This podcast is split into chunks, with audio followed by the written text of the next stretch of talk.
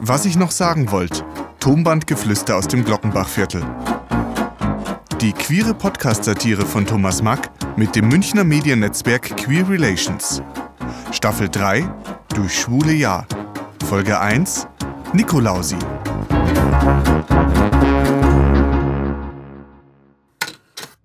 Jetzt ist es bald soweit. Es kommt die schöne Nickeizeit. Wir stehen Laternen vor die Tür, damit er gespannt. Es ist wer hier.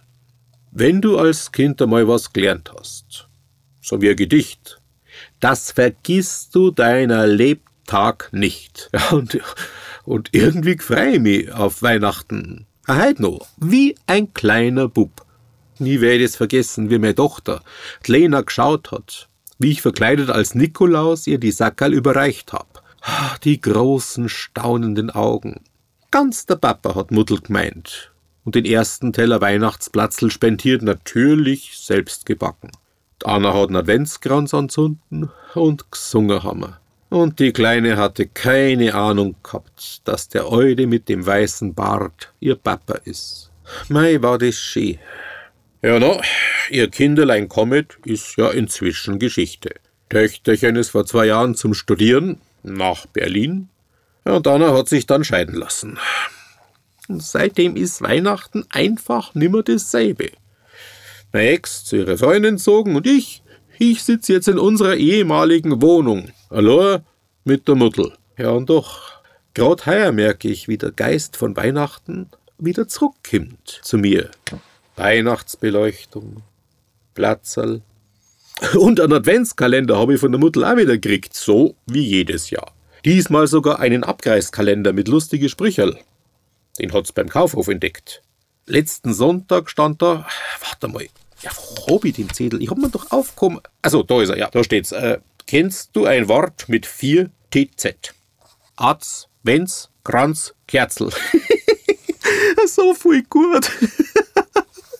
am, am Lukas habe ich's auch verzeiht, aber ich glaub, der hat das nicht verstanden, weil er mehr so aus Höflichkeit gelächelt hat. Überhaupt, was ich nur sagen wollte, Leute, der am Samstag bei unserer Wohnung, Muddel macht auf und ich hab schon gedacht, mir trifft der Schlag, da stottert er was von wegen Backerlboot und hat gar nichts dabei gehabt. Ja, ich hab dann schnell übernommen und bin mit ihm vor die Tür. Zur Muddel habe ich nachher gesagt, es wäre was für die Nachbarn gewesen. Du hast wohl einen Knall, sag ich später zu ihm. Muss ich jetzt jedes Mal was bestellen, wenn du kommst? Er hat bloß gelacht und meint, es wird uns schon was einfallen. Und dann wollte er noch zum Fummeln anfangen, aber nicht mit mir. Wenn da einer kommt, die hält mich doch glatt für einen Pädophilen. Lukas ist zwar schon 18, schaut aber viel jünger aus. Ja, bislang waren wir zweimal beim Kaffee trinken und gestern sind wir an den Münchner Stephansplatz gegangen. Pink Christmas. Mich gleich schon ein bisschen aufregen müssen.